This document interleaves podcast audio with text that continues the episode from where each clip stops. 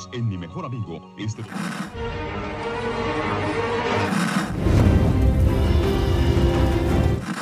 nächste Stunde versetzt sie in eine Welt jenseits aller Vorstellungskraft. Sie überschreiten die Grenze in... Kinder, macht den Fernseher aus. Davon gibt's viereckige Augen. Hallo Achim. Hallo Dominik. Äh, Star Trek Discovery ist zurück und ähm, damit auch wir bei Viereckige Augen.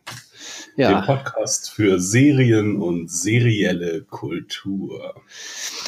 Also eine lange Pause. Also alle unsere treuen Zuhörer haben jetzt ja lange nichts zu hören gekriegt.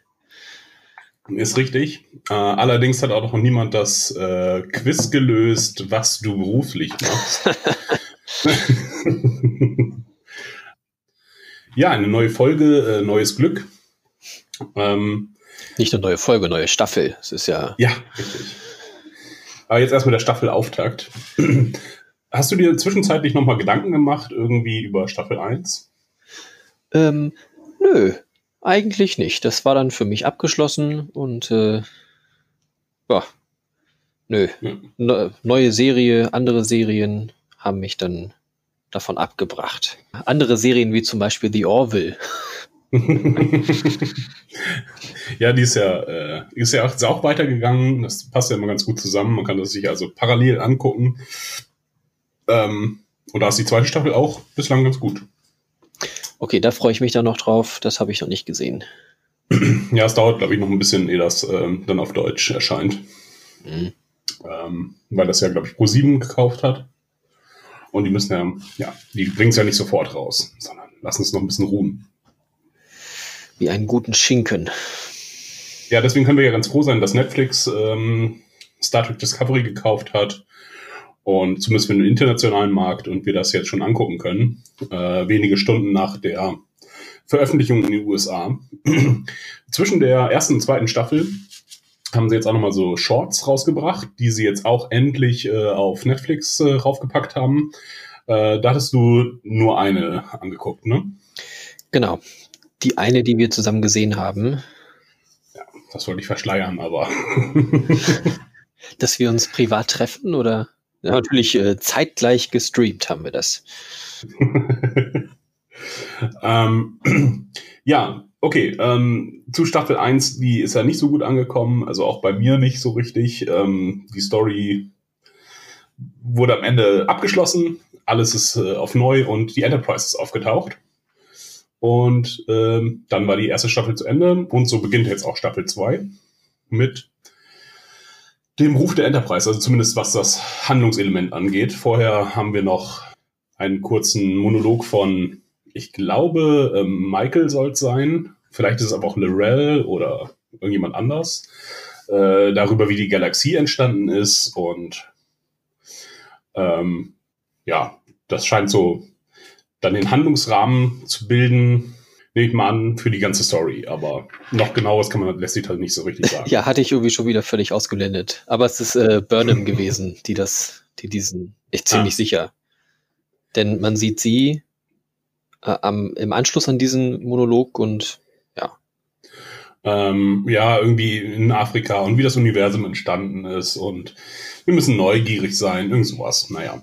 Äh, blende ich erstmal aus, bis man, bis man damit irgendwas anfangen kann. Jetzt mit dieser Staffel, also mit dieser Folge hat es erstmal nichts zu tun.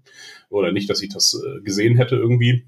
Ähm, ich dachte erst, das wäre das neue Intro tatsächlich. Weil sie hatten so Cassini-Shots, also von dem äh, Cassini, ähm, wie heißt es denn, Satelliten, die sie dann in dieses Muster mit den sieben roten Punkten, was uns irgendwie begleitet, diese Folge rübermorpht. Ähm, dachte ich, ah, ein ganz cooles Schwarz-Weiß-Intro, war es dann aber nicht. Denn wir sehen noch das äh, richtige neue Intro, wo sie alle Klingonen-Referenzen rausgenommen haben. ja. zu, zu, zu diesem neuen Intro habe ich nichts zu sagen, noch nicht. Also es wird sich ja vielleicht, diese einzelnen Bilder werden sich noch erklären, beziehungsweise dieses eine, diese ähm, Gestalt mit ja, Flügeln vielleicht am Rücken, was es sein könnte, ähm, hat man ja einmal kurz schon gesehen im späteren Verlauf der Mhm. Folge. Ja, das stimmt. Ähm, der rote Engel wird er genannt. Ähm, zumindest in den Trailern wurde er so genannt. Äh, ja. Okay, na gut, dann fangen wir jetzt mit der Folge richtig an. Äh, Enterprise taucht auf, Enterprise ist äh, schwer beschädigt und ähm, kann nicht kommunizieren mit äh, der ähm, Discovery. Ja. Äh, Oh Gott, ich, ich hoffe, du sagst doch mehr als Ja und Nein dazu. äh, das, das tut mir leid. Ist gut. Ähm, es fällt Ihnen ein, Sie können morsen. Machen Sie das am Ende? Nee, eigentlich nicht, oder? Es wird sofort rübergebeamt. Äh, ich glaube, sie machen das per Morsezeichen. Teilen sie das mit, weil die anderen auf ähm, die anderen Kommunikationskanäle halt nicht funktionieren. Genau, ich glaube, dann findet die Kommunikation halt nur noch über Morsen statt. Okay, dann habe ich das äh, auch schon wieder ausgeblendet. Es sind irgendwie so viele, viele Sachen, die ähm, ja scheinbar so an mir vorbei passiert sind. Entweder war ich von anderen Sachen beeindruckt oder abgelenkt oder es hat mich einfach nicht so sehr mitgenommen, dass Details einfach an mir vorbeigegangen sind. Ja, ist bei mir aber auch so gewesen, weil mit ganz vielen konnte man einfach nichts anfangen. Äh, das hätte sich dann vielleicht irgendwie, das ganz viel deutet einfach auch irgendwas Größeres hin oder wird in so einem Nebensatz erwähnt. Es ist schwer, äh, das dem zu folgen. Auch was mit der Enterprise passiert ist zum Beispiel. Völlig unklar. Meine Vermutung ist, dass es irgendwas mit dem Auf Auftauchen der äh, dieser sieben Signale oder so zu tun hat, die über die ganze Galaxie verstreut sind. Ähm, und die haben die irgendwie kaputt gemacht, weil sie in der Nähe von so einem Signal waren. Allerdings ist das auch nur eine Vermutung und auch bei zweimal gucken konnte ich das jetzt nicht so richtig äh, bestätigen. Ähm, weiß ich nicht, ob das so ein dolles Zeichen ist. Äh, auf jeden Fall beamt äh, Pike mit dem Wissenschaftsoffizier und jemandem anders einen Redshirt drüber. Äh, Ich glaube, es wird auch gesagt, was sie für eine Funktion hat. Ähm, vielleicht Engineering? Genau, Ingenieur, glaube ich. Genau, Michael denkt dann, dass es äh, Spock vermutlich ist und Sarek denkt das auch. Der ist nämlich auch noch da, weil sie ihn absetzen sollen äh, auf Vulkan, um dort nämlich ihren neuen Captain abzuholen. Das ist alles noch letzte Staffel. Ähm, aber Pike taucht auf ähm, und übernimmt die Kontrolle über die Discovery. Sarek kündigt an, dass er verschwinden will, so wie sie unter Warp sind und tut das dann auch sofort. Aber sie sind nicht in der Nähe von Vulkan. Oder? Auch dieses, also auch das Verschwinden habe ich dann verpasst. Also er hat auf jeden Fall gesagt, er will weg. Der, der taucht ja auch nochmal wieder auf. Der ist noch wieder da. Echt? Okay. Dann habe ich auch das. Ja, er redet ja nochmal mit Michael in dem, in den, äh, als sie mit Kerzen rummacht, über ihr, äh, das Verhältnis zu ihnen und Spock. Ganz am Ende dann?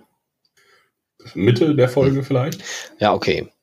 Dann habe ich auch das äh, nicht ganz richtig Äh. mitgeschnallt. ähm, vielleicht gab es auch noch eine Szene dazwischen, vielleicht nach diesem Zusammentreffen, ähm, sagt er, dass er abhaut. Keine Ahnung. Er ist dann auf jeden Fall nicht mehr von Belang für den Rest der Folge. er hätte verschwinden können, inhaltlich wahrscheinlich. Denn Ja. äh, wir sehen ja auch Rückblicke. Es ist dann zu verwirrend für mich. Davon gibt's ja wieder eine ganze Menge von den Rückblicken. Ja, ich glaube, das behandeln wir einfach am Ende und machen jetzt erstmal die Kernstory dieser Folge. Okay, sehr gerne. Dieser ganze Zusammenschnitt mit den Rückblicken, das ergibt ja auch nur eine Sequenz im Grunde und die erzählt uns nicht so viel. Äh, machen wir das am Ende und gehen einfach mal straight durch. Pike ist also da, übernimmt äh, die Discovery und äh, aufgrund äh, Paragraph so und so und alle drei Gründe, alles, die Föderationsmitglieder sind gefährdet. Äh, ist kein anderer Captain da und muss jetzt sein. Aus dem Grund muss jetzt sein. Ähm, und somit hat Saru, ist Saru nicht mehr Acting Captain, sondern äh, wird zum zweiten Offizier. Und Adlerauge. Ja, und Adlerauge, genau.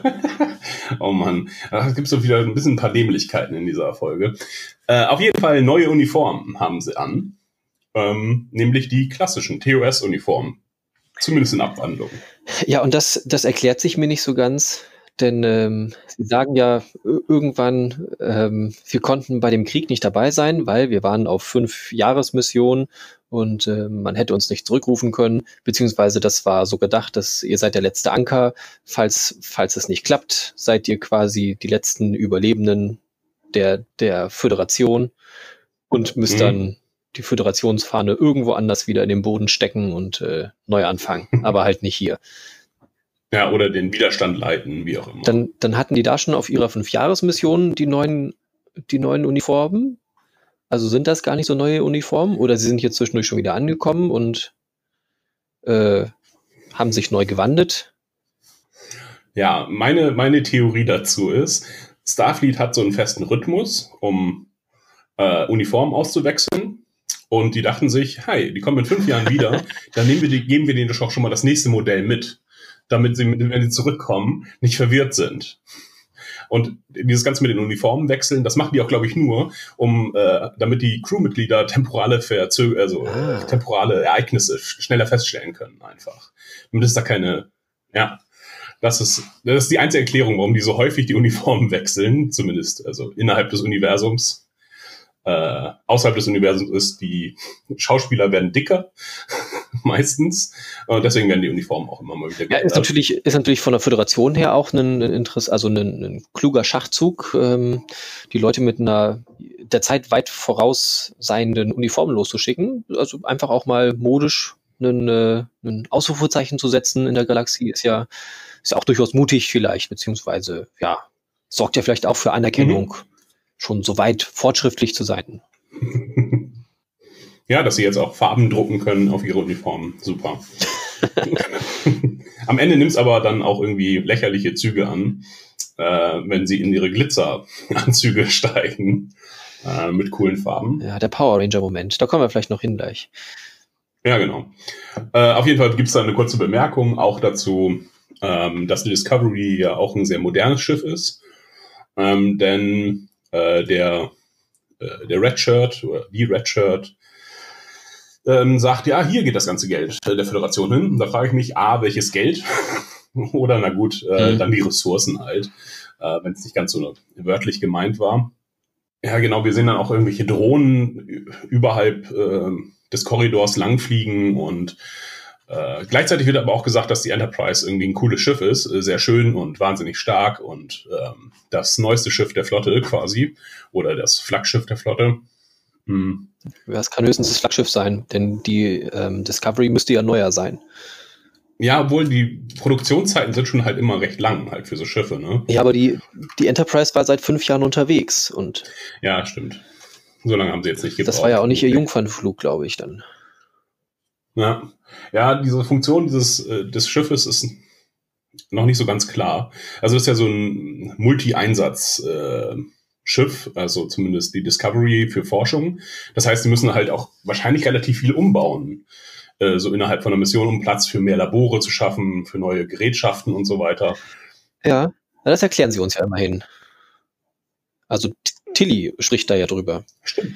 Ja, wir müssen jetzt, wir müssen jetzt den, äh, den Maschinenraum wieder seiner ja, seiner Hauptfunktion zuführen, indem sie da den, den Spornantrieb abbauen, beziehungsweise eigentlich ist ja dieses Schiff um den Spornantrieb drumherum entwickelt worden oder konstruiert worden und mhm. jetzt den Spornantrieb abzubauen ist halt auch irgendwie gut, sie wollen ihn nicht mehr benutzen, von daher ist es vielleicht okay und sie schaffen die ganzen Gerätschaften weg, um das halt dann anders effektiver nutzen zu können. Behalten die Spornen aber. Denn dann nehmen sie auch noch kurz Bezug drauf.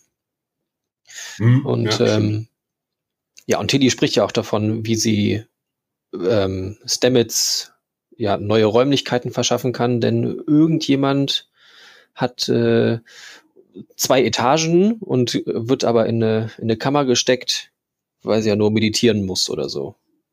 Und da braucht sie nicht ja. viel Platz und äh, Stamets kann dafür viel Platz haben, weil Tilly so unglaublich cool ist und das ja kumpelmäßig macht ja, berauscht, berauscht von Macht, wie sie sagt. Ja, es war so ein Wegwerfkommentar und später äh, geht halt Pike auch noch wieder, äh, setzt sich in die alte Uniform, also in die Discovery-Uniform und passt sich da an. Nicht, dass alle jetzt die Uniformen wechseln. Ähm, das findet jetzt nicht statt. Was ich ein bisschen schade finde, weil ich fand die Uniform eigentlich ganz cool. Tatsächlich die. Ähm, ja, es bringt halt ein bisschen Farbe in das Ganze, ne? ja, nicht diese, es ist immer sehr schwer zu erkennen tatsächlich, wer nun welcher, welchem Core angehört bei den ähm, Discovery-Uniformen, weil sie sich ja nur unterscheiden in den, ja. in den Seitenteilen, ähm, alles glitzert und äh, die, das ist halt Bronze für äh, Command und äh, Silber für Wissenschaft und das andere hatten wir gar nicht gesehen, glaube ich, oder ist mir nicht aufgefallen. Ähm, ja, wahrscheinlich gibt's Gold. Äh, genau, Gold für die. Äh, Moment, das ist ja dann Command. Naja, wie gesagt, ich kann es nicht richtig erkennen. Es ist zu verwirrend, ja. Hauptsache, es gibt keine Verwirrung unter der Crew. Ja. Aber vielleicht möchte man das auch. Man, man war ja jetzt in Kriegszeiten und da versucht man sowas ja eher unauffällig zu halten. Ich glaube, vielleicht habe ich das sogar schon mal erzählt. Man, man grüßt ja oder man salutiert ja auch nicht von einem, von einem Befehlshaber auf dem Feld, ja. um halt nicht äh, den zu gefährden, quasi den wichtigeren Mann oder Frau. Ja, äh, auch wieder ein kleiner Hinweis für diejenigen. Äh, mhm. Fürs muntere Berufe raten. Äh, genau, wo du sagst, das ist ja auch vielleicht ein bisschen verwirrend für alle anderen. Ähm, Pike macht nämlich auch so einen äh, Rundruf äh, in, der, in der Brücke und sagt mal, äh, sagt mal bitte eure Namen und was ihr eigentlich so treibt. Ähm, was ich ganz, also was ich ganz gut fand tatsächlich, denn wir kannten, also in der letzten Staffel war auch eine Kritik, dass wir kein anderes Crewmitglied wirklich kennen. Wir sehen ein paar und wir konnten uns, äh, zumindest den Namen Detmar konnte ich mir merken. Mhm. Und ja, sonst niemanden. Und jetzt hatten wir so ein bisschen nochmal die Möglichkeit, äh, Namen zu lernen, auch wenn mir die Funktionen immer noch nicht ganz äh, ähm, deutlich sind. Also es gibt Kommunikation, das ist ähm, der, der aussieht ein bisschen wie Jordi, in, wenn er seine Augen bekommt. In, äh, was ist es denn? Erster Kontakt? Äh, ja. Ähm, dann haben wir Detmar, die ähm, am Ruder ist, und Washington, ähm, die Frau neben ihr. Hm, äh, weiß ich nicht genau, was sie macht. ähm, aber sie macht auch was Wichtiges. Scannen vielleicht. Ist ja eigentlich so der Platz für Operations. Ja, was, was machen die beiden immer? Sind das nicht Pilot und Co-Pilot quasi? Du, keine Ahnung. Also, wir, ja, also Detmar wird auf jeden Fall gesagt, sie soll gut fliegen. Äh, das ist das, was ich mir noch merken konnte. Hm. Das ist doch aber auch das, das äh, Standard, Standardgespann vorne. Ist doch in der Voyager, in der Enterprise sind es doch immer zu zweit vorne. Am, sind immer zwei Pulte nebeneinander. Bei Enterprise D, Weiß bei der Enterprise D war es so, dass dann der eine war Pilot und der andere war ähm, ja, für Scannen verantwortlich, Data war das meist. Mhm. ähm, bei ähm, Voyager, da kannte ich auch nur Tom Paris. Ich weiß gar nicht, ob vorne noch jemand. Da saß noch jemand, ja.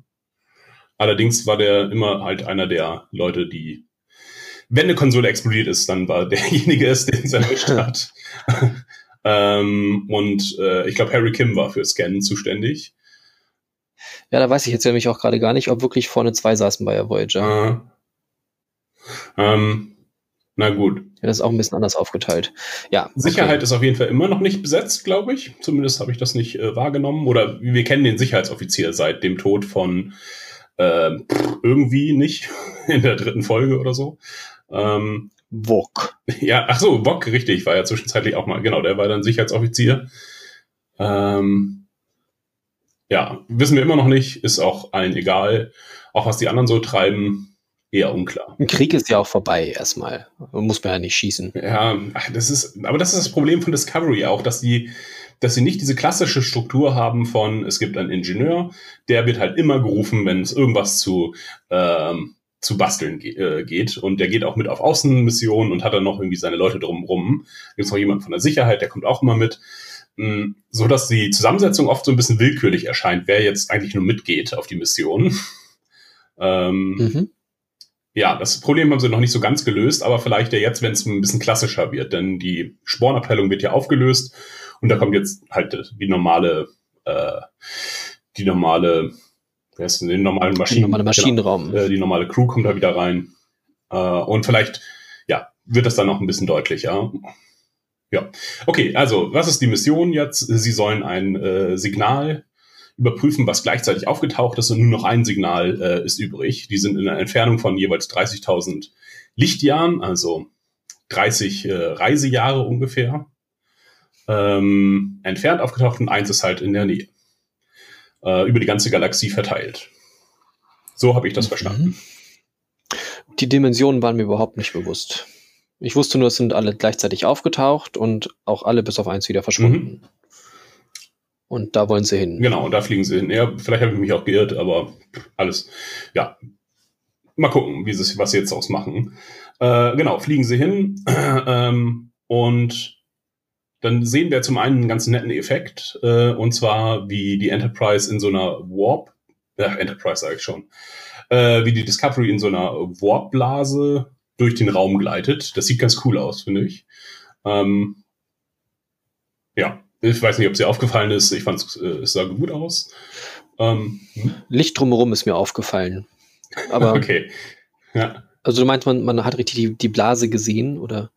Genau, es war, war im Grunde, als wenn so ein Punkt durchs äh, All schießt, ein größerer Punkt als die ähm, als das Schiff selber. Und dann ist man in die Blase hineingeflogen und dann sah man halt die Streifen an der Seite. Ja.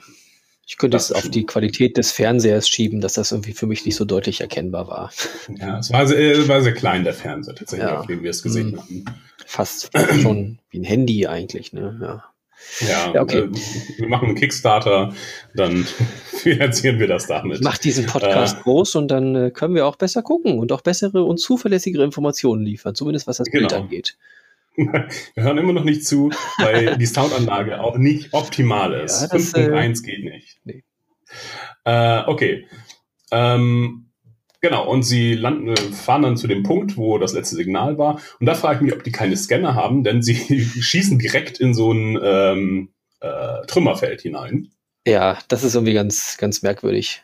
Es hat mich an, an äh, Battlestar Galactica erinnert, ähm, wo sie ja Lichtsprünge machen mhm. und ähm, halt vorher auch nicht genau wissen, wo sie landen. Also sie, sie haben zwar dann die genauen Koordinaten errechnet, aber das kann natürlich sein, dass dann da gerade irgendwie ein anderes Objekt unterwegs ist und sie da voll reinspringen oder gegenspringen. Ähm, das ist halt möglich. Aber eigentlich war es bei Enterprise immer so, oh, wir fliegen und unsere Langstreckenscanner sagen uns schon, da hinten ist was und äh, wir sollten vielleicht jetzt schon mal unter Warp gehen. Ja. Aber das äh, war da auf jeden Fall nicht so. Nee, das war, hat mich äh, doch sehr an, äh, also mich hat's an die Star Trek-Filme, äh, die neuen, erinnert. Da passiert das nämlich auch ständig, dass sie irgendwo hinspringen ähm, per Warp und dann äh, alle Schiffe sind äh, um uns herum zerstört worden und äh, wir sehen nur noch Trümmerteile entgegenfliegen und ähm, ja, alles springt auf roter Alarm. Ähm, vielleicht haben sie es geändert. vielleicht können sie nur vorher mal scannen und dann machen sie Warp und ähm, ja, sind dann darauf angewiesen, hoffentlich ist alles noch genauso wie zu dem Zeitpunkt, als wir es mal gescannt hatten. Oder Washington okay. macht nicht ihre Arbeit. Ähm, denn ich glaube, Detmers Schuld wäre es jetzt, glaube ich, nicht, als vielleicht aber auch Detmers Schuld oder von der Androidin, deren Namen ich mir immer noch nicht merken konnte, oder was immer sie auch ist. Ja. Ja, es, es muss einfach anfangen, dass sie die Namen der Crew äh, während des, ähm, des, äh, des Intros einblenden. Ja. So wie es immer war bei Star Trek. Naja, nicht ja. immer, aber schon, schon viel.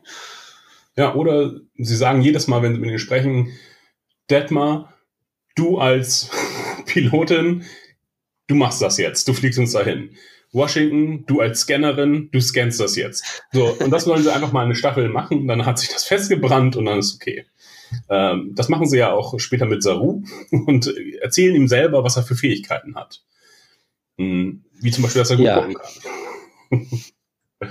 äh, okay, auf jeden Fall haben wir erstmal ähm, äh, ein Trümmerfeld, irgendwie Asteroid ist äh, in die Flugbahn geraten und genau aus diesem Asteroiden kommt das Signal. Ähm, sie, wissen, sie können nicht scannen, glaube ich. Das ist das Problem, deswegen machen sie das Ganze mit Kameras, die sie unten äh, montiert haben. Mhm. Für, für Außenreparatur der Hülle oder so. Ja, genau. Wenn ich das richtig verstanden habe, ja. Ähm, machen dann Fotos und dann kommt. Äh, sie können nicht genau erkennen, was auf den Fotos drauf ist. Genau, also das ist ja das, also das ist ja das Dämliche eigentlich. Sie gucken auf die Fotos, haben die dann schon scheinbar maximal aufgelöst und dann heißt es aber, hey Saru, Sie haben so gute Augen, gucken Sie doch mal. Aha. Er erinnert sich daran, dass er gute Augen hat, stellt mal eben scharf und kann erkennen, was da ist. Sie hätten es ja wenigstens dann so machen können, er guckt äh, durch die, durch die Frontscheibe und ähm, ja. guckt dann da drauf, weil er, weil er ein viel besseres Auge hat als die blöden Kameras. Aber nein, er guckt sich das Bild an, was die Kamera geschossen hat, und dann zu sagen, das ist so und so. Ich weiß gar nicht, was er sagt. Sagt er, gibt er die Ähm, Schiffskennung durch? Ja, genau, NCC 815 oder so. ähm, ja, äh, sonst im Notfall müssen sie Sabu halt ähm, in einen Raumanzug packen und vor der Enterprise langfliegen lassen. Das nächste Mal in der, in der Warpblase. Und ähm, der sagt ihm dann, Trümmer, Trümmer! Wenn die Computer es nicht leisten können. Ja.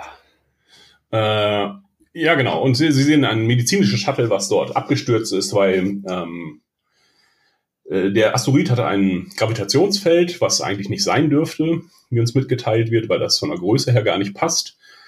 Sie versuchen ranzufliegen, können aber nicht näher ran, weil so eine Art äh, äh, Magnetfeldeffekt entsteht, äh, wenn zwei positiv gepolte oder zwei negativ gepolte aneinanderstoßen. Dadurch, dass sie es versucht haben, stoßen sie den Asteroiden dummerweise in so einen Pulsar, der auch noch in der Nähe ist. Und deswegen gibt es so eine Ticking Clock. Äh, sie haben nur noch zwei Stunden, glaube ich. ja, ein bisschen Ähm, mehr. Ich glaube, das Doppelte, aber. Na, vielleicht auch fünf oder vier. Mhm. Ähm, bevor der ähm, Asteroid in diesen Pulsar stürzt. Ist auch eigentlich die Zeit spielt keine Rolle, solange es mehr als 45 Minuten, also solange die Folge dauert, geht. ja. Sonst hätten sie Erklärungsnot vielleicht am Ende. Ja. Mm, Nun können sie aber nicht runterbeamen, weil äh, Verzerrungsfelder und so weiter und so weiter. Was machen sie? Sh- Shuttle haben sie irgendwie schnell ausgeschlossen, glaube ich. Weiß ich nicht, oder haben sie nicht dran gedacht? Ich glaube auch irgendwie eine, eine Sache des Drucks oder so, oder könnten da nicht, nicht durch oder könnten sich durch Mhm. navigieren. Deswegen haben sie kleine Pots, Todesfallen. ja, kleine, kleine Podrenner. Zumindest Mhm. klingen sie so. Ja. ähm, entwickelt eigentlich für, für schlechte Bedingungen auf irgendeinem Planeten, ähm, den sie erforschen wollen wollten. Ähm, ja, haben sie passenderweise vier Stück dabei und ähm, die drei von der Enterprise, also Pike und die anderen beiden, Rot und Blau, ähm, und äh, Burnham fliegen dahin. Wo ich mich gefragt habe, warum darf der Captain damit? Ist diese Regel, Ja. ist diese Regel noch nicht erfunden? Ist noch kein Captain bei Außenmissionen gestorben? Kirk dürfte ja auch mal mit. Also zumindest wenn es Frauen gab. Ja, damals, damals gab es noch keine Regeln. Ja, aber das ist jetzt davor noch, vor Kirk. Ja, ich weiß, aber trotzdem. Ich glaube, sie haben sogar schon bei, bei Enterprise eigentlich Ah, darüber nachgedacht, dass das nicht mehr so sein sollte. Ich glaube, Archer haben sie irgendwann auch nicht mehr geschickt. vielleicht war es auch Sarus Vorschlag, der seinen Captain-Posten wieder haben will. Ach nee, der ist, ein, der ist ein bisschen zu groß. Der passte, hat, hätte nicht in diesen Pod reingepasst. Sehr wahrscheinlich. Übrigens ist mir bei Saru diesmal sehr aufgefallen, sie haben ihn sehr viel gehend gezeigt, wie seine Arme schlenkern. Ja, Die sind immer so ganz viel hin und her gewabert. Das äh, haben sie diesmal sehr auffällig gemacht, finde ich. Ja, man sieht einfach, das haben sie durch die Kamera, also die haben die Kameraperspektive ein bisschen geändert. Sonst hatten sie ganz viel nah dran an den Gesichtern und Saru, Saru hat immer, wenn er mit Burnham gesprochen hat, nach unten ge- gesprochen und Burnham nach oben gesprochen, so wurde die Höhe mitgeteilt. Und diesmal haben sie viel mehr den ganzen Gang gezeigt. Ähm, und dadurch fiel es einem, glaube ich, mehr auf. Ähm, ich habe mir da vorher noch mal jetzt noch ähm, in andere, paar andere Folgen reingeguckt und diesmal, und äh, genau, da ist mir das aufgefallen, dass ähm, sie viel mehr Saru im Ganzen zeigen. Ja, na, vielleicht ist Ihnen auch in der letzten Staffel aufgefallen, dass Sarus Maske einfach gar nicht so gut aussieht. dass sie deswegen jetzt ihn mehr von, von weitem zeigen wollen.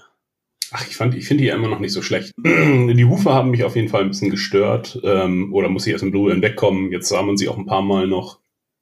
Naja, ich fand die, finde die Maske gar nicht so furchtbar. Aber sie erinnert manche offensichtlich an Penen. Nee, das äh, mich nicht. Nee, Das sind andere, die ständig überall Pimmel sehen. Ähm, nee, sie war nur sehr unbeweglich, die Maske. Also Hm, okay, Mimik und ähm, ja, auch wenn er geredet hat, war irgendwie ja. deutlich, dass, dass das Reden unter einer Maske stattfindet. Ah, Er hätte auch so eine Kettensägen-Massaker-Maske aufhaben können. Das wäre nicht viel anders gewesen.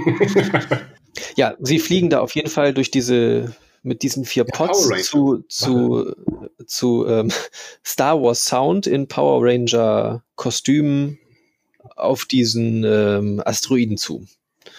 Denn sie wollen unbedingt die, die Leute retten, die da sind. ähm, was sie alle wollen. Das steht auch völlig außer Frage. Das muss dann Burnham nochmal klarstellen, dass auch sie unbedingt die retten wollen, die da unten sind. Sie wollen auch niemanden zurücklassen. Ja, bei Pike hat äh, nämlich vorher berechtigte Kritik geäußert, nämlich, ja, ihr könnt jetzt nicht meine Vorschläge die ganze Zeit kritisieren, gebt mir als ah, ja, genau. auch mal eine Lösung, bitte.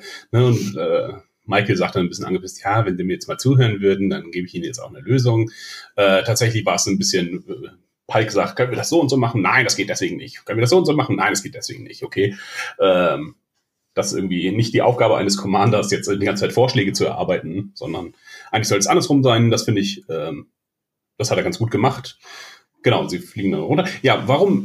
Also irgendwie scheint mir das eine, eine doofe Idee zu sein, mit so sehr schnellen Flitzern durch ein sehr instabiles Feld äh, von Trümmern zu fliegen. Das hätte man auch vielleicht langsamer angehen können, das Ganze. Also sie fliegen da mit ordentlich Karacho runter und das ähm, bekommt zumindest äh, dem äh, Blue Shirt, äh, bekommt das nicht so gut. Der wird getötet. Ist von auszugehen, ja. Ja, er war, war ja auch irgendwie sehr, sehr patzig. Also geschieht ihm ja durchaus recht. War ja nicht, war ja schon, schon sehr eingebildet. Hat sich da auch nicht helfen lassen. Hat kritische Hinweise bekommen und ist diesen nicht gefolgt.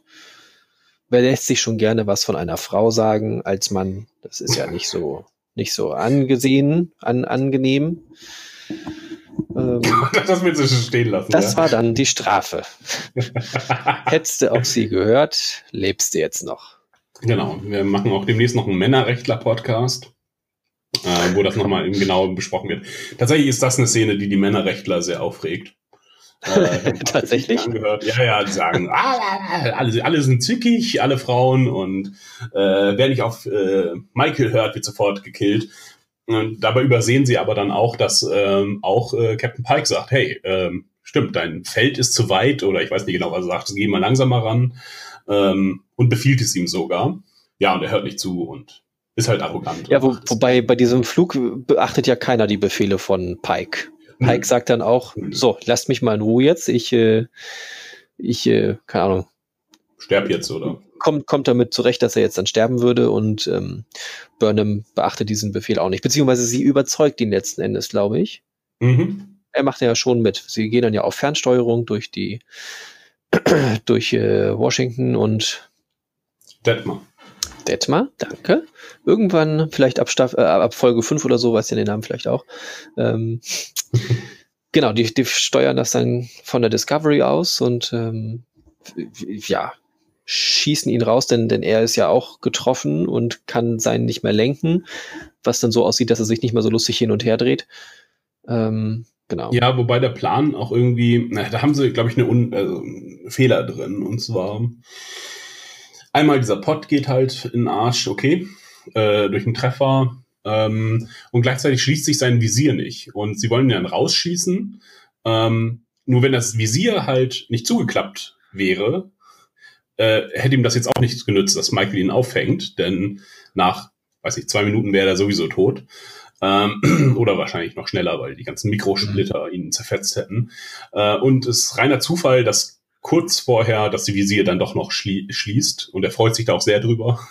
Ähm, ja, irgendwie haben sie das in ihrem Plan nicht bedacht, vielleicht hat er das nicht mitgeteilt. Oder doch muss er mitgeteilt haben. Ähm, naja, auf jeden Fall sind sie dann alle unten angekommen, alle, die noch übrig sind, Redshirt, ähm, die übrigens so eine nette Zahnspannenoptik hat, ähm, hat was in den Mundwinkeln hängen. Ja, mich, mich stört das ein bisschen, dass da so viele irgendwie mit, mit irgendwelchen Implantaten rumlaufen.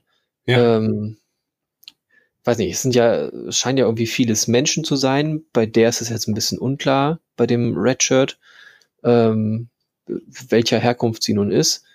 Ähm, spielt ja vielleicht auch gar keine Rolle, aber es ist irgendwie sehr viel Metall in den Gesichtern. Ähm, ja, weiß nicht, warum das, warum das so die Entscheidung ist, warum sie nicht einfach mehr Außerirdische zeigen, sondern viel, ähm, wie heißt es dann in dem Fall, Cyborg. Ja, das ist, wirklich, das ist wirklich komisch. Äh, wir sehen dann nämlich auch noch der Transporter-Typ, äh, der hat auch irgendwie Metallplatten auf dem Kopf und gleichzeitig so eine Art Jordi-Visor, vielleicht der Vorgänger, aber zumindest bei Enterprise wurde es erwähnt. Da wurde dann in der ersten Folge gesagt, oh, mein Visor schmerzt so, hier nehmen wir es mal ab und justieren das. Ah, ja, sie sind ja blind, äh, aber hilft zu sehen, ist unangenehm. So, da wussten wir das wenigstens. Und auch, es wurde immer die, auch die, die Rasse des anderen wurde quasi angesprochen. Ähm, und hier haben wir auch so ein Androidenartiges Wesen auf der Brücke seit ähm, Staffel 1.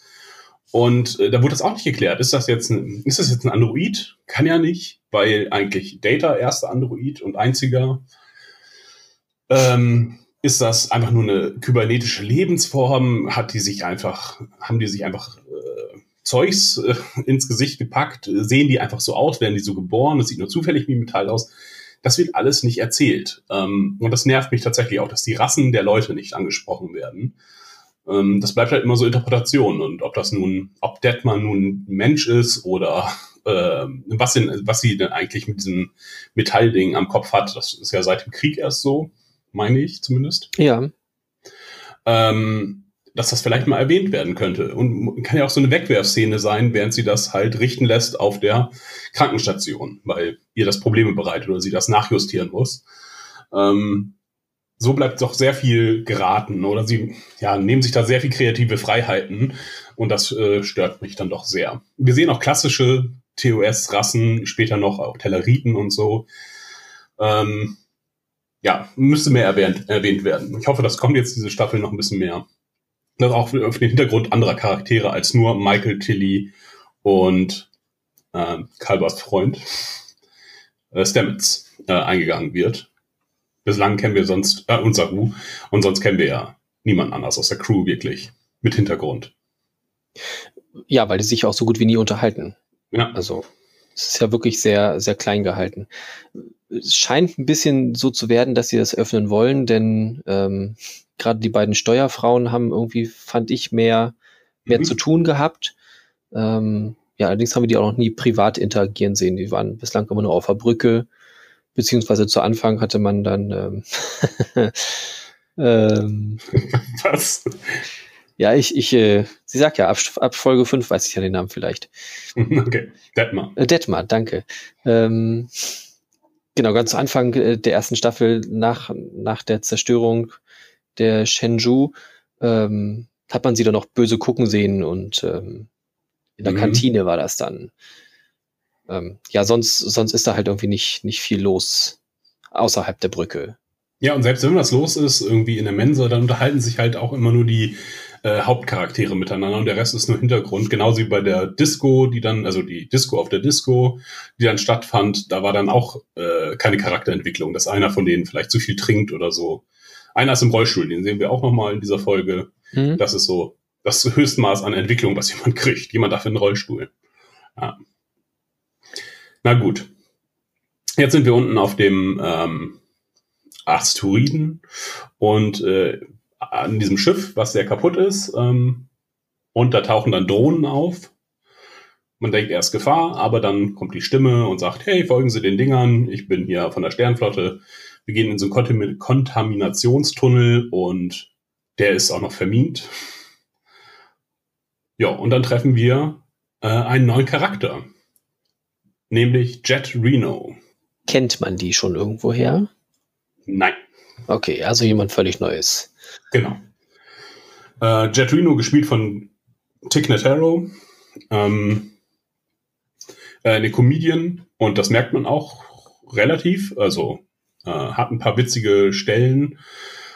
Ja, die ist, äh, hat da seit zehn Monaten, äh, vor zehn Monaten sind sie abgestürzt und äh, möchte nun weggebracht werden. Ähm, sie ist als Ingenieurin, hat äh, die Leute medizinisch versorgt und ja, schien erstmal ein cooler Charakter zu sein. Also würde ich gerne mehr von sehen. Ja, hätte so, hätte so das Zeug dann irgendwie zum, zum neuen äh, Maschinenraumchef in, Chefin. Ja. Sie hat direkt so ein bisschen wie an Scotty hat, hat sie mich erinnert. So ein sehr trockener mhm. Humor.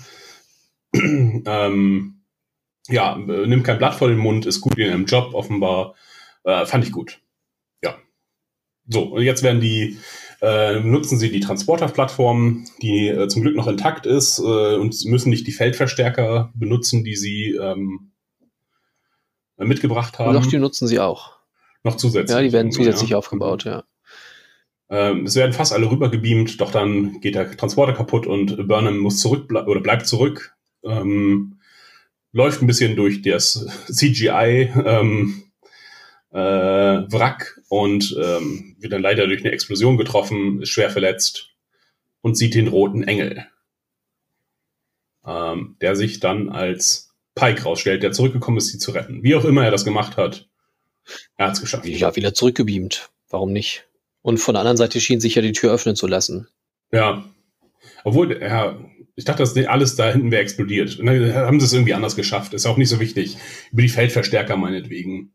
Obwohl, die müssten auch explodiert sein. Ich weiß es nicht. Egal. War jetzt auch nicht so wichtig. Er rettet sie, so haben sie jetzt den Ausgleich geschaffen. Sie hat ihn gerettet, er hat sie gerettet. Äh, alles gut. Ähm, sie hat von, Burnham hat von Tilly noch den Auftrag bekommen, ähm, Material von dem Asteroiden äh, einzusammeln. Ähm, zum Glück lag da jetzt so ein Diamant in der Nähe und der konnte aber nicht mitgebeamt werden, weil es sich um irgendwie besonderes Material handelt und das wäre ganz toll, dieses Material, weil das ganz viele tolle Eigenschaften vielleicht hat, unbekannte. Deswegen wollen Äh. sie jetzt noch einen Asteroiden einfangen, glaube ich. Um, unendlich Energie. Ich glaube, es ging um, um äh, Energiequelle, wenn ich das richtig, richtig mir gemerkt habe. Und die Sporen haben da irgendwie drauf reagiert. Das war noch eine Mhm. Information, die Tilly weitergegeben hat. Ja, ist auch schon wieder was, wo wir wissen, das klappt nicht. Denn in der Zukunft äh, sehen wir halt, das ist wie mit den Sporen.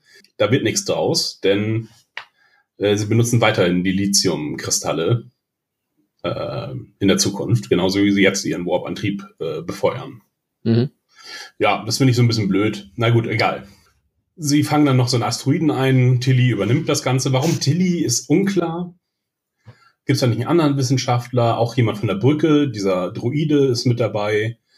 Äh, Stamets kommt dann dazu und reintegriert sich in die Crew, weil er vorher gesagt hat, ah, er möchte nach Vulkan ähm, und dort äh, zu lehren, weil ihn nicht so viel an äh, Kalber hier erinnert auf die Discovery, verständlicherweise vielleicht, ja. Ja, aber das scheint jetzt auch irgendwie vielleicht abgewendet zu sein, denn er sieht das Teamwork oder so. Ja. Das habe ich zumindest so gelesen. Mag sein. Ich habe das jetzt noch nicht äh, deutlich gesehen, dass er unbedingt wieder dabei ist, aber ja, er war Mhm. jetzt so erstmal da ganz, ganz äh, happy mit dem, was da passiert ist. Diese Szene hatte für dich, äh, fand ich übrigens sehr viel ähm, Slapstick-Potenzial, als sie diese auf dem, auf dem Hangardeck diese Plattform ausbreiten, sagen sie noch einmal kurz alle weg und es faltet sich dieses Dingen aus und äh, er hätte gerne mal einen Fuß drunter bleiben, drunter kleben bleiben können. Also wenn Family Guy sich herablässt und äh, das, das auch mal parodieren sollte, es sind da jede Menge Sachen drin gewesen, ähm, die sie machen könnten, ähnlich wie bei Star Wars. Mhm. Ja. Ja, auch, also die Technik hat mich schon gestört. Dieses, äh, oh, so ein kleines Ding und jetzt wieder so ein Riesenteil.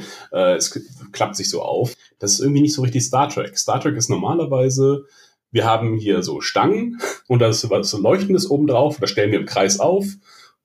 Also zumindest Mhm. so TN, äh, TNG-Ära. Und vielleicht gibt's noch maximal so eine Plattform, die auch leuchtet.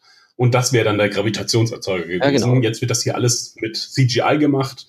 Äh, und das wirkt auch, das sieht blöd aus, sieht auch irgendwie, äh, passt nicht in die Star Trek-Welt hinein. Oder wie ich sie mir vorgestelle. Ähm, Als der Asteroid drin drin Mhm. ist, ist auch nicht erkennbar, was jetzt diese Plattform da eigentlich macht. Also habe ich nicht gesehen. Sie ist da noch irgendwie drunter, aber hält die den jetzt fest oder liegt der sowieso da auf dem Boden rum? War, war mir unklar. ja, äh, ich also ich habe das so verstanden, das erzeugt ein, ein kleines Gravitationsfeld, so dass der Asteroide ähm, halt nicht aufs Deck drückt. Okay. Ja, genau. Und der lässt ihn halt, lässt das Ding schweben und äh, sorgt dafür, dass das, das, als sie nämlich rückwärts ransetzen, sie, sie parken den rückwärts ein quasi. Ähm, auch viele Witze für Frau am Steuer ergeben sich hier, äh, dass er nicht halt durch das ganze Schiff saust, sondern da gestoppt wird. So habe ich das verstanden. Äh, Tilly feiert das Ganze mit, das ist die Kraft der Mathematik. Ähm, wir haben leider vorher nie gesehen, dass sie irgendwie Mathematik ausgeübt hat, aber Ja, es, wäre es nicht auch viel eher Physik dann? Ja. Ja. Vielleicht, vielleicht ein Übersetzungsfehler. Nee, es ist Power Okay, of Math, gut. sagt sie in, äh, auf Englisch. Es wird bestimmt richtig sein. Es ist Star Trek. Star Trek irrt bei sowas nicht, bei wissenschaftlichen Fragen. Das ist äh, immer recht. Sowieso nicht. Da, da, da wird auch, da wird alles mit sehr realistischer Technik. Äh, Ja, sie erklären es ja. Das ist ja eigentlich, sie erklären es ja eigentlich immer und dann äh, ist das, ist das so. Ja, Mission beendet, ähm, nicht erfolgreich, weil irgendwie haben sie das Ursprungssignal nicht gefunden. Aber äh, die Submission, die Leute retten, haben sie geschafft. Sie fliegen offensichtlich wieder zurück und äh, stellen fest, die Enterprise ist leider sehr, sehr beschädigt. Ähm, deswegen äh, soll Pike weitersuchen nach den äh, Quellen für dieses rote Ding. Ähm, genau, und dann kommt nämlich äh, Sarek wieder. Das ist dann der Punkt, wo Sarek wieder, wiederkommt. Ähm, Glaube ich. Naja, der sagt nämlich auch, oh, so kurz nach dem Krieg, das kann kein Zufall sein. Ähm, da ist irgendwas Böses am Werk. Uh. Ach so, ja, das ist, das ist die äh, einhellige Meinung von Vulkan, vom Hohen Rat, glaube ich. Dass das ja Mhm. irgendwie nicht ganz, ganz äh, richtig sein kann. Denn, beziehungsweise, es war ja auch die Frage, ob nicht die Klingonen was damit zu tun haben, aber die haben es auch verneint. Glaubwürdig. Genau, da kriegen wir nämlich äh, Lorel Mhm. nochmal erwähnt, die hohe Kanzlerin ist und sagt, nee, aber wir haben auch festgestellt und man sollte das mal dringend untersuchen. Super. Ähm, ja, macht auch irgendwie Sinn. Gut, das ist jetzt also Mission für diese Staffel. Naja, erstmal. Mal gucken, was sich noch so ergibt. Und so lange übernimmt Pike das Kommando. Hm, ja, damit wäre die Folge auch schon fast beendet. Wir haben halt noch die Rückblicke in ähm, das Leben von Michael auf Vulkan, wie sie angekommen ist. Und so ein bisschen Auseinandersetzung mit ihrem äh, Ziehvater und äh, ihr Verhältnis zu ihrem Bruder, Ziehbruder. Ähm, kannst du dazu irgendwas sagen? Naja, sie, sie kommt halt an in ihrer neuen Familie als, als Weise. Ähm, was ist passiert? Das, das Unmögliche ist passiert. Warum, warum ist sie Weise? Mm, ja, genau. Unaussprechliche, glaube ich. Ähm, ja, und Spock ist halt ihr gegenüber sehr ablehnend. Ähm, genau, sitzt ja in seinem Zimmer und zeichnet da eine äh, Weltraummoräne. Irgendwie so sieht das so aus. Mhm. Ähm, genau, die er dann von seinem Zeichenbrett mit den Fingern herausziehend ähm, ja, in die Luft projiziert, ähm, die dann letzten Endes ähm, ja, Burnham angreift, beziehungsweise er macht dann die Tür zu.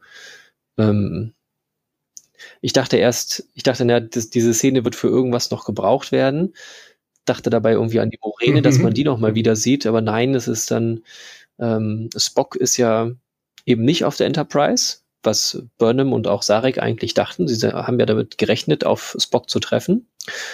Ist ja auch dieser kurze Moment, als dann die drei rüberbeamen, der Wissenschaftsoffizier und Pike und Redshirt, ähm, dass sie ja auch den Wissenschaftsoffizier nicht zeigen erst und dann über das Ohr wird dann deutlich, äh, gar kein spitzes Ohr. Ist das etwa nicht Spock? Aha, es ist gar nicht Spock, sondern irgendwer anders. Ähm, ja, wo ist Spock? Wird äh, lange nicht drüber gesprochen, erst ganz zum Ende. Ja, ganz zum Ende erst. Und ähm, Ja, genau. Ähm, genau, Michael macht sich dann auch auf, nochmal auf die Enterprise, um, um vielleicht einen Hinweis zu finden. Das heißt, sie stöbert mal bei ihrem ähm, Ziehbruder im Quartier. Privatsphäre ist da nicht so. Ähm, ja, um vielleicht einen Hinweis zu finden. Obwohl, glaube ich, gesagt wird, es wurde schon, ja, geguckt oder ja, es gibt, es gibt keine richtigen Hinweise, denn er ist ja auch irgendwie, er hat sich Urlaub genommen. Das war, glaube ich, die Aussage von Pike. Wo er aber ist, Mhm, ist, genau. ist nicht bekannt. Ähm, genau, und sie guckt halt auf dieses, äh, in, in sein Logbuch und ähm, ja, weiß dann, was sie tun muss, wie Spock das damals als Kind gemacht hat, als er die Moräne gezeichnet hat, muss sie auch jetzt aus dem Logbuch die Informationen herausgreifen und in den Raum werfen. Scheinbar sind da alle, alle Räume mit ähm, Holo-Transmittern ausgerüstet, dass, dass das dann so funktionieren Ja. kann. eigentlich, eigentlich eine sehr fortschrittliche Technik, die man, die, die erst, äh, glaube ich, auf der Enterprise D als, als der neueste Shit eingeführt wird. ja, funktioniert ja trotzdem schon so in allen Räumen. Ja. Eben. Ja, und ähm, sie, sie holt dann diese, diese Karte der, der Galaxie heraus und ähm, da hat Spock dann schon irgendwie herausgefunden, wie dieses Phänomen, was, was sich da zeigen wird, denn er hat es ja, glaube ich, in der Vergangenheit eingetragen. So erkläre ich es mir nur, ja. Genau, dass das halt passieren wird. Und, und das, das ist dann halt zu erkennen, dass das da passiert ist. Genau, Spock hat irgendwas mit den sieben Punkten Ja. zu schaffen. Äh, da, da, großes Geheimnis. Und das werden wir dann in der nächsten Folge ähm, hoffentlich näher beleuchten. Im Quartier von Spock sehen wir noch ähm, allerlei Gegenstände aus TOS. Äh, seine Zimbel und sein, seine Leier, die er benutzt. Ähm, wir sehen auch den Korridor der Enterprise. Ähm, sieht, sah ganz schick aus, ein bisschen, ein bisschen bunter. Hatte ich mir gewünscht, auch ein bisschen für die Discovery tatsächlich. Weil das doch, die Discovery sieht halt immer gleich aus und sehr silbern, hell, äh, maximal noch ein paar Blautöne. Wirklich, wirklich sehr, sehr eintönig sieht sie aus. Und ein bisschen Farbsprengsler würden der Serie vielleicht ganz gut tun. So optisch zumindest. Dein Empfinden. Habe ich mir nicht weiter angeguckt. Ich habe mir die Architektur des Schiffes nicht so von innen angeschaut. Mich hatte bloß äh, dazu geärgert, ähm, dass sie uns zeigen, wie die Turbolifte funktionieren. Das fand ich tatsächlich, Ach ja, ähm, fand ich nicht gut. Das, das wollte ich nicht wissen. das war so ein Rollercoaster, ne? Ja, irgendwie so, so ein Tunnelsystem, aber irgendwie so im, im luftleeren Raum. Also was heißt im luftleeren Raum? Irgendwie, als wenn da ganz viel Platz wäre. Da war um Ja. den, um den ähm, Turbolift war dann nichts. Der, das, ja, als wäre da unendlich viel Platz in diesen Schiffen. Aber so groß ist die Discovery gar nicht. Sah merkwürdig oder aus. Als wenn da auch, ja, fand ich auch. War auch unnötig einfach, uns das zu zeigen. Also dadurch wirkt das jetzt nicht cooler. Also Der eine Blick irgendwie über den, über den, ähm, äh, über das, über den Korridor hinaus, den wir kurz hatten, auf irgendwelche Drohnen, die da lang flogen, der hatte gereicht. Ähm, ja. Sie tun sich einfach irgendwie insgesamt keinen Gefallen damit, wenn sie, wenn sie viel hinter die Kulissen schauen. Ähm, ja, sie sollen sich mal ein bisschen mehr auf Charaktere konzentrieren. Ähm, ja. Ansonsten, äh, so, Folge ist jetzt, glaube ich, haben wir alles äh, abgearbeitet, oder? Ja, ich finde das ähm, mit dem, mit dem Blick hinter die Kulissen eigentlich gar nicht so schlecht. Also man, man hat ja schon, schon viel gesehen von der Architektur so eines Schiffes. Wir wissen, es gibt Jeffreys-Röhren, die das Ganze verbinden und ähm, ja, man, man kann viel durch so ein Schiff durchklettern und äh, das, das ist daher schon immer deut- deutlich geworden, dass Schiffe einfach unglaublich eng gepackt sind. Mhm. Da ist halt, da sind nicht mehr viele Zwischenräume, die da irgendwie zu füllen sind. Ähm, aber ja, das, das dann halt irgendwie so, so sehr außer Kraft zu setzen mit, mit einem Turbolift, der so an ein paar Stangen durch, durch das Schiff fährt, wo aber noch scheinbar ganz, ganz viel Platz ist, das war, das hat überhaupt nicht in das Bild gepasst. Ja, auch der, der ganzen schematischen Zeichnungen, die wir vorhatten von den Schiffen, ähm, die auch offiziell veröffentlicht wurden. Und auch wir haben ja auch schon mal in so einen Turboliftschacht reingeguckt. Da wurde öfter mal lang, äh, lang geklettert. Das stimmt, ja. Äh, in, Sehr ausgiebig in, in Star Trek 5 oder 6 oh ja, stimmt. Ja. mit den äh, Äh. Raketenstiefeln. Ja, Ja, in TNG auch, ähm, ja, immer mal wieder, wenn der Turbolift aufge ausgefallen ist, dann musste Picard mit den Kindern da hochklettern Hm. und ansonsten, was mir gut gefallen hat in der Folge, ähm, war äh, die Dialoge zwischen den Leuten. Die wirkten auch Pikes äh, mit der Crew. Das wirkte sehr locker. Mm. Und auch geradezu witzig. Also sie haben es öfter versucht, witzig zu sein. Ein paar Mal hat es funktioniert, ein paar Mal nicht, aber ein bisschen mehr diesen TOS viel, also dass die Leute sich halt auch ein bisschen verarschen und ähm, ja, nicht immer nur so bierernst miteinander umgehen, ähm, wie wir es ja auch später bei TNG und sowas auch ein bisschen gespürt haben. Das fand ich ganz gut tatsächlich. Also das hat, ist mir aufgefallen, vor allen Dingen im Englischen, im Deutschen wurde einiges nicht mitsynchronisiert, wie mir aufgefallen ist. Ja, aber mir hatte das Miteinander der Crew besser gefallen als in der ersten Staffel. ja es wirkte auf mich noch ein bisschen zu sehr ähm, konstruiert. Das äh, Mhm. wirkte noch nicht so ganz authentisch auf mich. weil man halt einfach zu wenig, zu wenig Interaktion gesehen hat und untereinander. Mir ist jetzt schon klar, die sind enger zusammen, denn die haben jetzt als, als Crew schon, schon eine Menge zusammen erlebt, hatten einen bösen Captain, mit, gegen den sie sich zusammen durchgesetzt mhm. haben. Ja, gemeinsame Erlebnisse verbinden und von daher sind sie vielleicht auch ein bisschen besser miteinander ähm, oder enger verwandelt. Aber das haben wir halt kaum gesehen. Also wir wissen halt eigentlich nicht, wie die zueinander stehen. Mhm. Von daher ja, jetzt halt so das, das Scherzen miteinander war mir, war mir auch so aufgefallen, als sie es dann geschafft haben, die ähm, Burnham und Pike auf dem Planeten zu landen, freuen sie sich, aber ich habe denen die Freude irgendwie nicht so ganz richtig abgenommen, weil man sowas vorher so gar nicht gesehen hat. Ja, das stimmt, ja. Und vor allen Dingen vieles war auch einfach ans Publikum, hatte ich das Gefühl, äh, gerichtet und nicht innerhalb äh, der Charaktere. Also wie auch dieser Brückenrundruf war einfach fürs Publikum gemacht, nicht unbedingt für die Charaktere. Mhm. Ähm, auch äh, die Erwartung nicht so hochschrauben. Dachte ich auch, dass es eher, also das sagt Pike irgendwann zu äh, Burnham, als sie äh, sagt, ja, ich hatte mich gefreut auf, oder ich hatte erwartet, meinen Bruder zu sehen. Ja, wir sollen die Erwartung nicht so hochschrauben. Das schien mir auch ein Kommentar zur ersten Staffel zu sein. Äh, was war es noch? Ah, es war noch irgendwas ja, ansonsten ein authentischer Augenblick war auch noch äh, Burnham in der Krankenstation. Da schien sie mal wirklich aufgeregt zu sein und hat wirklich aufgeregt gespielt und hat nicht dieses stoische äh, gehabt, was sie sonst, dieses sehr vulkanische, äh, sondern wirklich hat sich gefreut, hat sich, äh, hat auch noch mit der Kranken, mit der Medizinerin, Ärztin, so heißt es, ähm, mit der Ärztin äh, kurz gescherzt, was leider nicht im Deutschen äh, überset mit übersetzt wurde, war aber ganz witzig im Englischen. Kannst du den Witz wiedergeben? Der, der Witz war, äh, ähm, sie, Tilly sagt, ähm, ja, ähm, du hättest dich doch ausruhen sollen, du hättest jetzt nicht diese ganzen Berechnungen machen sollen. Und Michael sagt, ja, ich bin ein schwieriger Patient und im Hintergrund läuft dann der Ärztin lang und sagt, das kann ich nur hm. bestätigen. Mhm. Ähm, äh, ja, das haben sie im Deutschen einfach nicht mit übersetzt. Da sagt sie irgendwie, ja, ja, oder keine Ahnung. Ähm, ist mir aufgefallen, dass das nicht so rüberkam. Okay. Äh, ja, genau. Gab so, du hast so recht, so ein paar unauthentische äh, äh, Momente, ja, wo ich mir denke, dass, weil sich es eben ans Publikum richtet und nicht an innerhalb der Geschichte bleibt. Haben wir noch irgendwelche Beobachtungen, die wir sonst noch mitteilen möchten, bevor wir in die Bewertung gehen?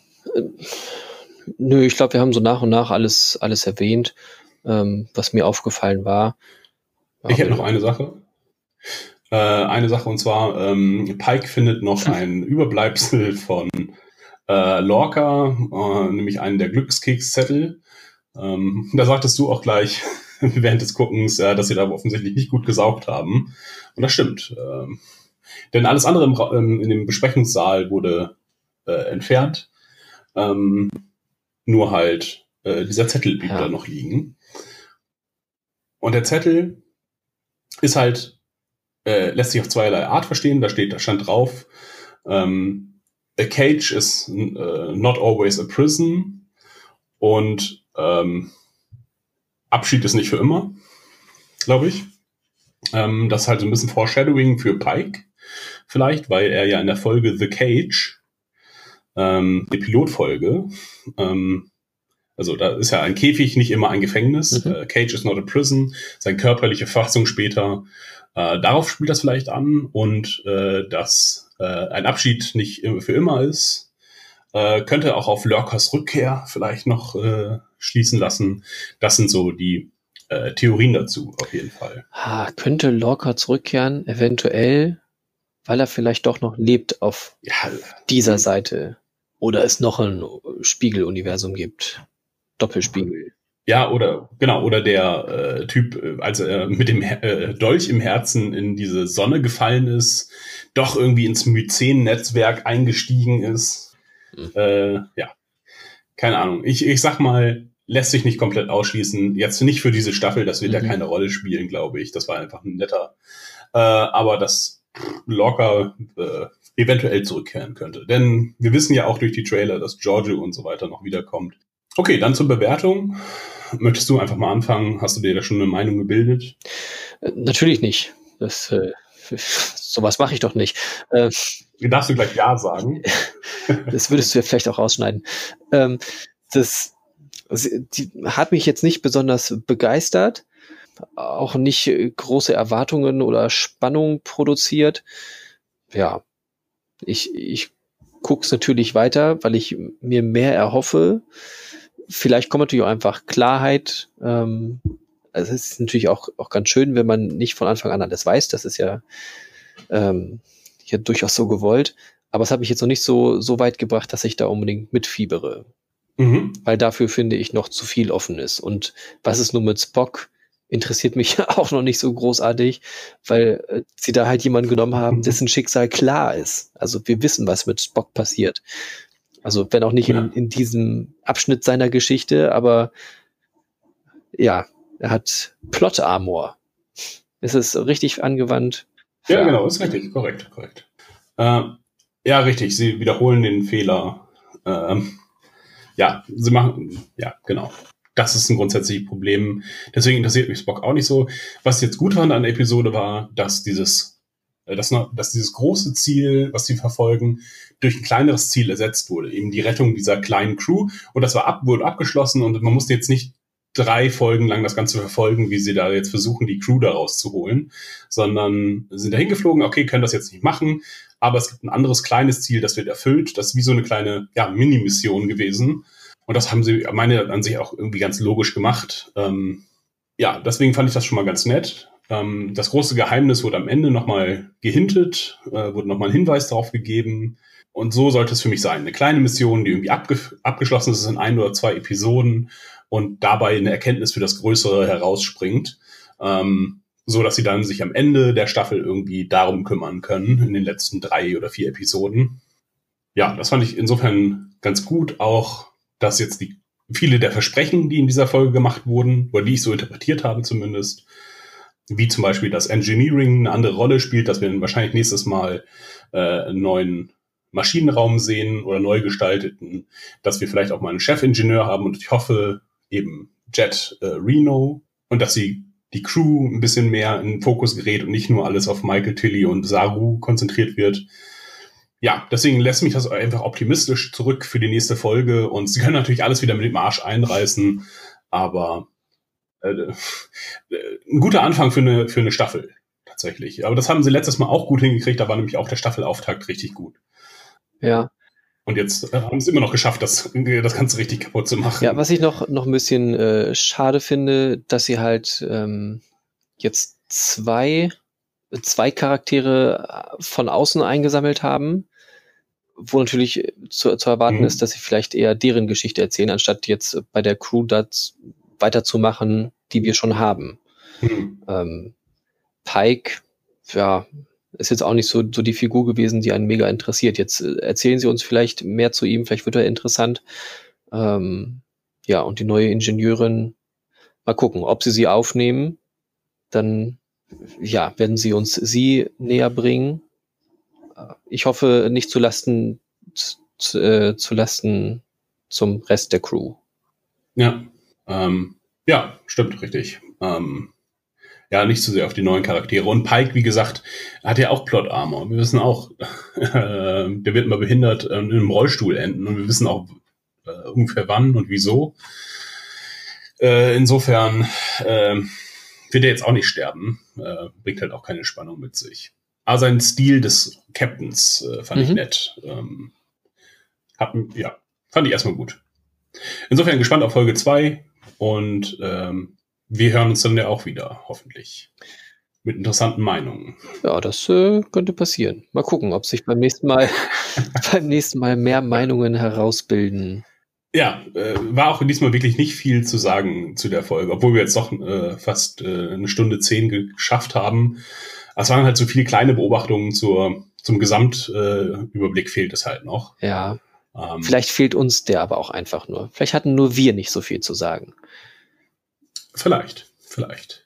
Gibt mit Sicherheit Star Trek Podcasts, die das so vier Stunden machen und jede Zeile analysieren, äh, die Uniformen nochmal genau im Detail betrachten.